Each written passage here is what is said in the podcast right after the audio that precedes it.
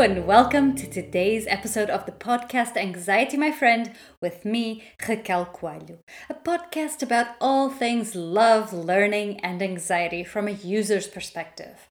Today, we talk about a very special school. Family, a school of love and learning. But first, an invitation. August is the month we celebrate my handsome husband's birthday, so I want to extend an invitation to you. If you are in Lisbon, Portugal, on the first Saturday of this or any other month, come and take part in our Lisbon Park Run. It's not a race, it's a timed run or a timed walk, and it's designed to bring community together while promoting healthy habits such as running, walking, and being with friends. All too suddenly, life can end, as it did just last month for Samantha, a girl I met while volunteering in Guyana. She left a marvelous husband who I also met as a volunteer and two gorgeous children. I'm sharing this to bring awareness to the fragility of health and life. So it is really urgent to live the best lives we can and to help those we can. So, in this desire to live your best life, if you are in Lisbon on the first Sunday of any month, David organizes the unofficial park run, and I give a little hand. Whether you want to run the five kilometers, walk the five kilometers, or volunteer to cheer others on or to take photos, please come along as a birthday present to David or as a gift of health to yourself. Everyone is welcome, including your four legged friends, so let's invite them and bring them along too. Family is like a school of love and learning. A family is such a great place to learn about all things love, relationships, and everything really. Parents might start off by trying to seem like they've got it all together, to set an excellent example of behavior and choices. But as kids grow, as time passes, and as buttons get pushed, parents will make mistakes. This can be frightening, both for kids and for parents, but it can also house an excellent opportunity for learning and for humility. Today's episode brings a slightly different proposal. It's more of a workshop than a listening stop. Approach this episode with a notebook and try out each of the exercises with your family or friends. In her book, Raising Successful Children, Esther Woj says, and I quote, the culture has trained us to think we need to consult a specialist for every problem or challenge. When it comes to kids, there are ADD and ADHD specialists, autism specialists, psychologists, psychiatrists, and multiple types of doctors. Some families have tutors for each child, each grade level, each subject. All this specialization undermines our ability to make the best choices for our children. Somehow, we're convinced that all of these other people know better than we do. This is on page 33. So, to help you feel more empowered to design your own unique family life, I have organized this episode into five sections, which I hope you'll find enjoyable and productive. So, let's get ready. The five sections are 1. Annual Family Summit. There's an exercise with some questions. The second is Start with Strength. We use a coaching strategy with a little adaptation. The third is responsibility. So basically, forget the kids' table. The fourth is speak with love. It also comes with a ton of examples and exercises for you to try out. And finally, the fifth, give thanks. And before I even continue, I want to give thanks to you, my dear listener, for listening, for the feedback, and for all the love. I do this podcast for you, and I love knowing and hearing that it's helpful. So, as always, take what serves you and leave what does not serve you. First section Annual Family Summit. The inspirational and well experienced therapist Esther Perel recommends that couples hold a sort of annual summit, and I like to extend this idea to families. Why do we assume that everyone in the household knows their role, knows how others are feeling? If we hold summits, SWOT analysis, and reflections for work, doesn't it make sense to do that with other important people and relationships in our lives? What you discuss in this annual summit depends entirely on your family and family dynamics, but here are some ideas. How's everyone feeling? Refer to the feelings wheel, there'll be a link in the show notes. What is one thing we're proud of as a family? What is one thing each person is proud of individually? What is one thing we're scared of as a family? What is one thing we're scared of as individuals? How can we support each other regarding that fear? What is one goal we want to set together? How might each person contribute to that goal? What are each person's individual goals and how might the other family members support? What are the roles we've noticed each other playing? Who tends to remember the schedule? Who tends to tidy up? Do we need to make things fairer for all? Do we need to redistribute roles? Now, setting goals can feel challenging if we're not used to setting them, but they help us to aim correctly instead of aiming way too high and ending up feeling frustrated, or way too low and not doing our best. And also, setting goals is a good starting point for reflections about what we need to do in order to achieve that goal, what skills we must hone, what support we need in order to achieve said goal. Of course, it's not just about the goal, it's also, and very importantly so, about the journey. Wherever we are on the journey, we need to stop and smell the roses. Stop and notice where we are, how far we've come. And talking of starting, we get to the second section. Start with strength. Each family is unique and all families have strengths, but it can be easy to focus more on the flaws and challenges.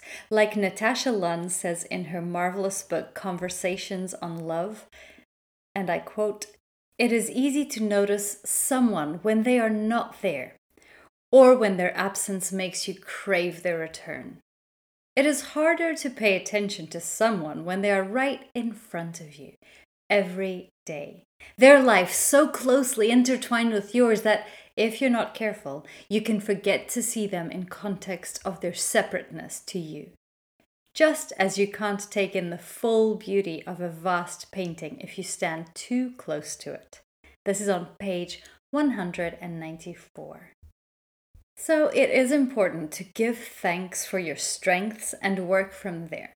Of course, we do not just sit in the comfort of what we do well, but we start there to reflect on changes we need to make and goals we want to set.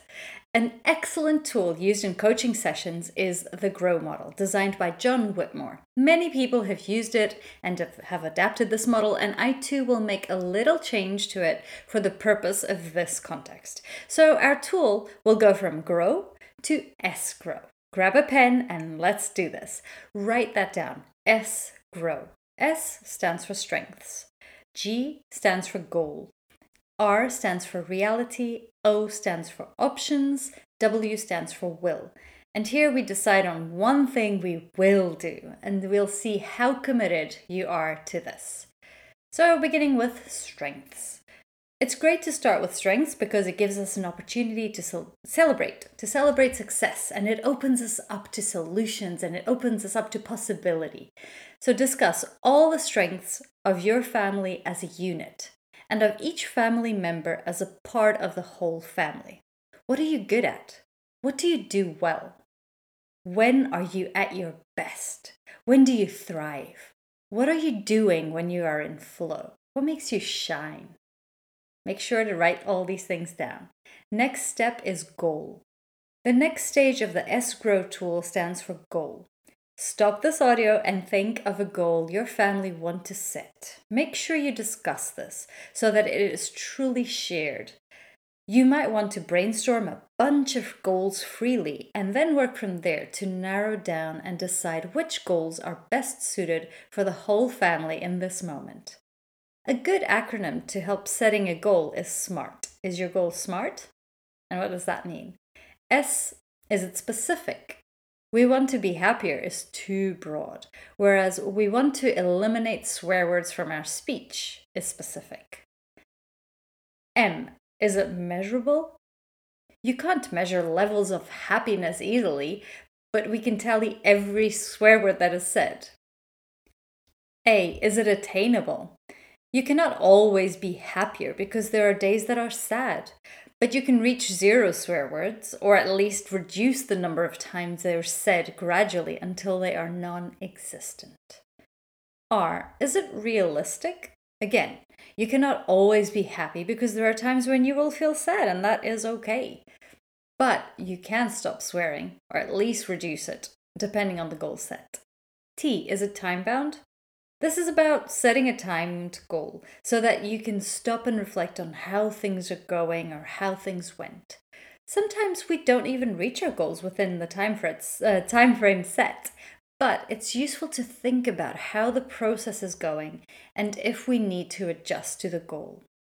Back to the S GROW, and we've reached the R. The R stands for reality.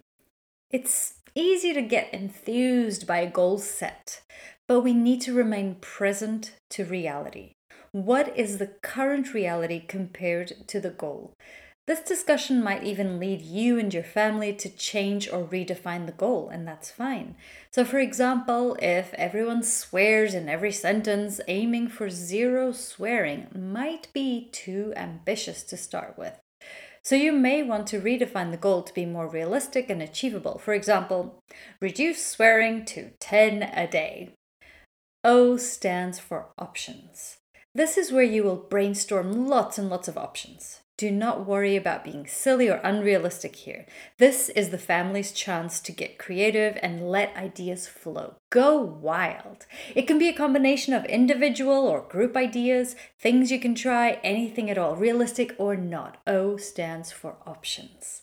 Then we move into the final step, which is W, which stands for will. And this is where you decide on one thing that you will do, one thing only that you will commit to. Each family member must also say how committed to this one action, decision, practice they are on a scale of 1 to 10. And anything below 7 means that you're not committed enough to this, and so you will need to either revisit and rewrite your goal or choose another item from your list of options because really you need the whole family to be at a 7, 8, 9, or even a 10. Third section responsibility. Forget the children's table.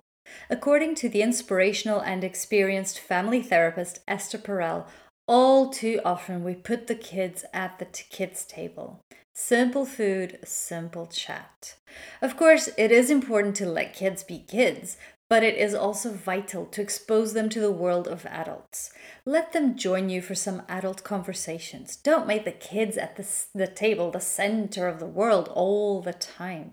Like anything, do it with love. Inspire them to be curious about others instead of making them feel like they are not allowed to talk. There are many age appropriate ways to pass on some sense of responsibility to your children, and here are some ideas.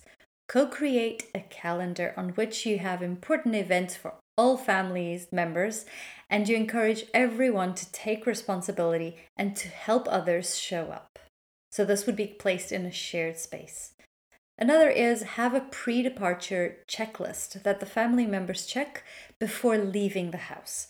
This saves the classic frustration of leaving the house and having a fight about the jacket that no one brought or the boredom because no one remembered to bring a book, etc. So you may have pre departure checklists for different scenarios for the beach, for going to work or school, and so on. Another idea is to get kids involved in household routines, such as cleaning up, because this is a regular part of life and not a punishment. Also, many hands make light work. Another idea is to discourage whining while encouraging problem solving. So it's not just about saying, oh, don't whine, but it's about encouraging problem solving. Oh, how would you? What would you do if you had the choice? When your child comes home, for example, so let's imagine this your child comes home and complains about their teacher or about a colleague. Show empathy and say, I'm so sorry you feel that way. but resist the temptation to jump in and solve everything for your child. For example, if they say that the teacher ignored them when they had their hand up, you can ask, What could you do next? Or if they complain that a friend said they were stupid, you might ask, Why do you think they said that? How might they have been feeling about themselves? Can you think of a time when maybe you said something you didn't really mean? What would you say if you were confident that you're not stupid? Just have some thinking questions to help them out. We've now covered three of the five sections of our family episode the annual family summit, the start with strength, the responsibility, and now we're about to enter the fourth section speak with love. Oh, it can be easy to fall into negative patterns with those we love the most because we feel a sense of safety. It's counterintuitive, but it's actually logical.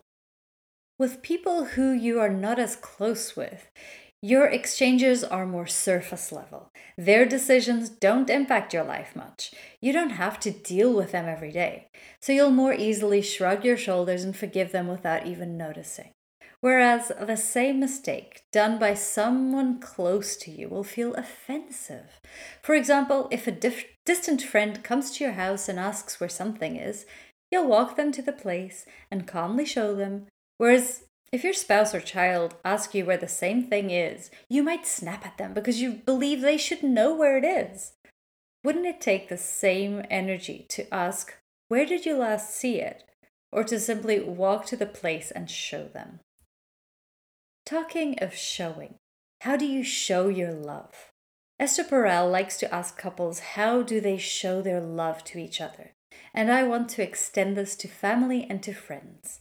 She reminds us that love is a verb, it moves, our actions matter. I love this idea. Love isn't just a word, it's a verb, it moves, it, the actions that you have matter. With the rush of days, we can easily forget to show our love in whatever love language we speak.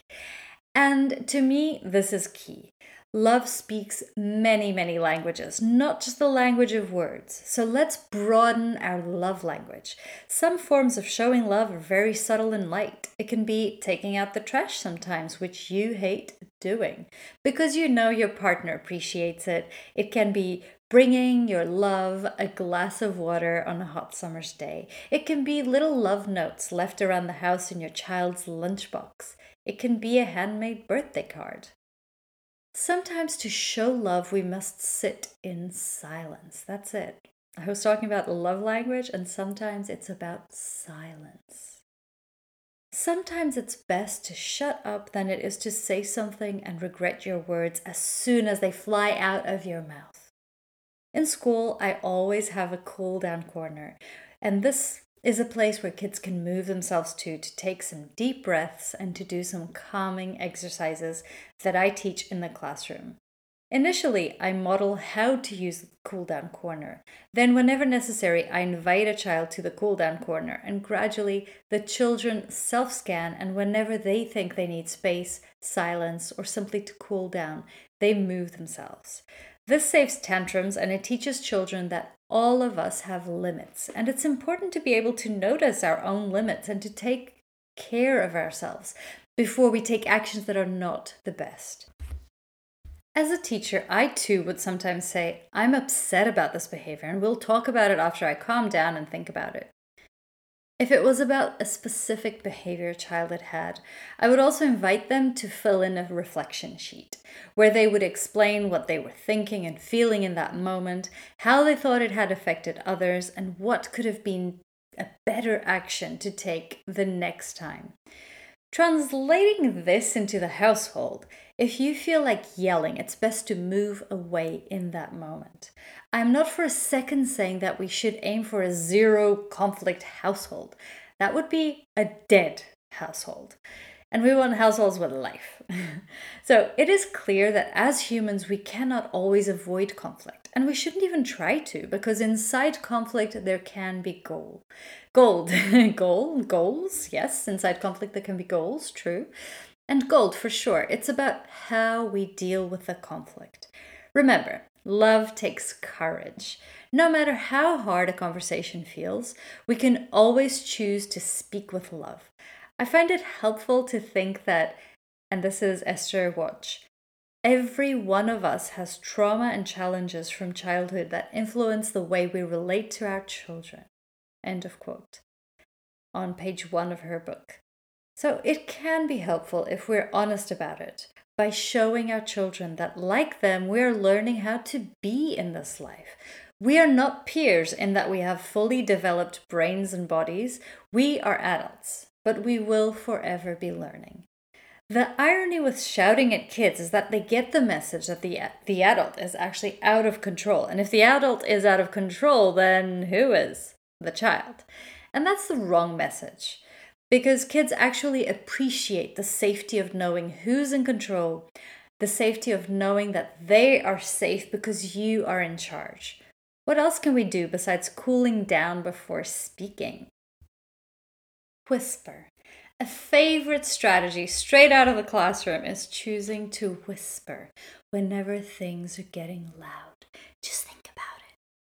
When everyone in a room is shouting, which is normal in Portugal, it's basically like a competition.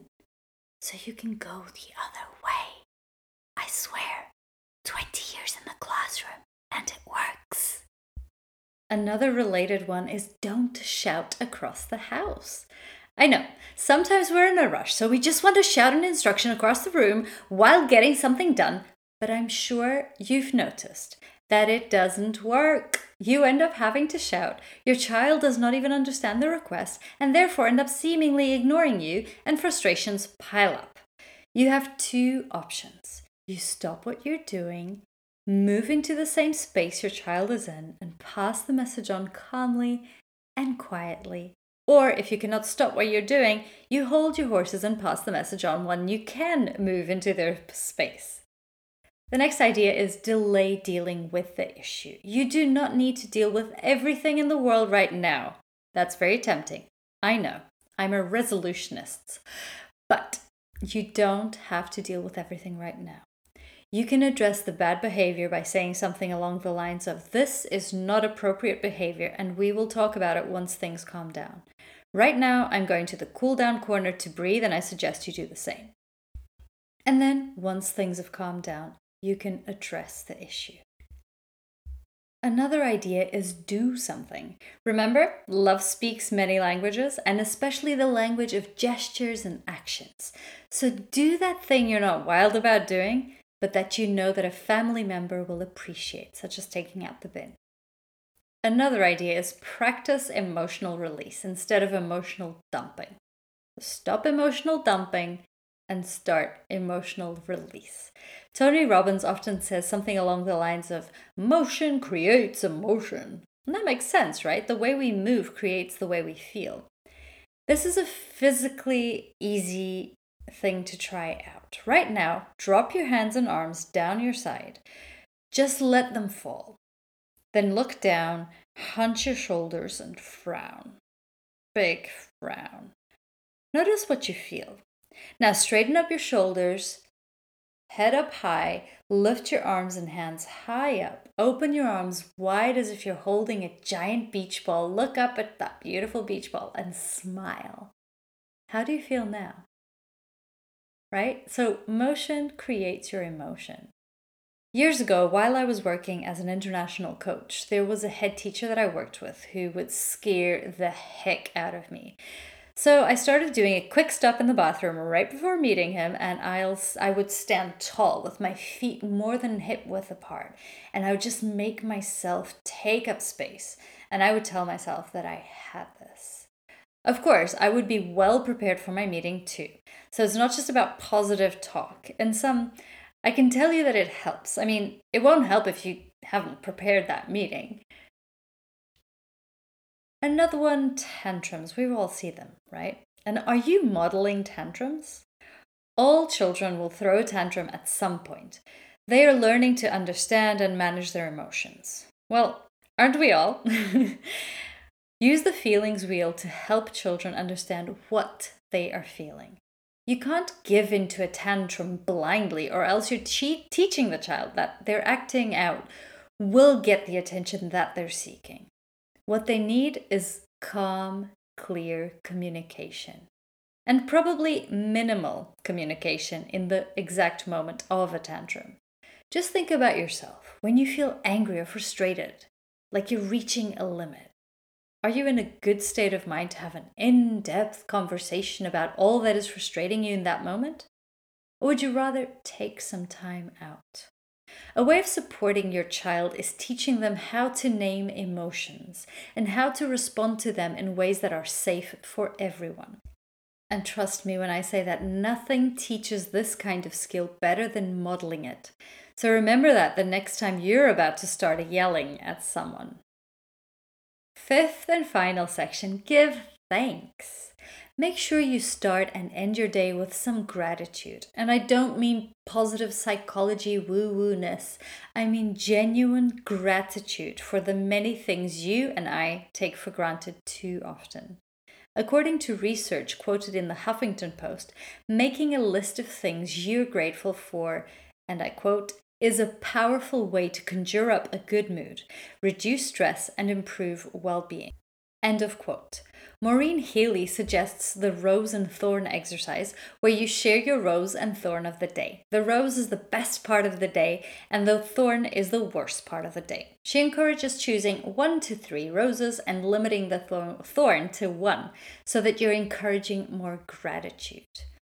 Let's revisit the five sections of today's episode. One, annual family summit, exercise with questions. Two, start with strength, the S GROW strategy. Three, responsibility, forget the kids' table. Four, speak with love. And five, give thanks. With that, we've reached the end of this episode, and I want to give you thanks for being there, for listening to this podcast, and for giving me such fabulous ratings on Spotify and Apple. Thank you so much for being such attentive listeners. Thank you for listening to the podcast Anxiety, My Friend, with me, Raquel Coelho. I will see you next month.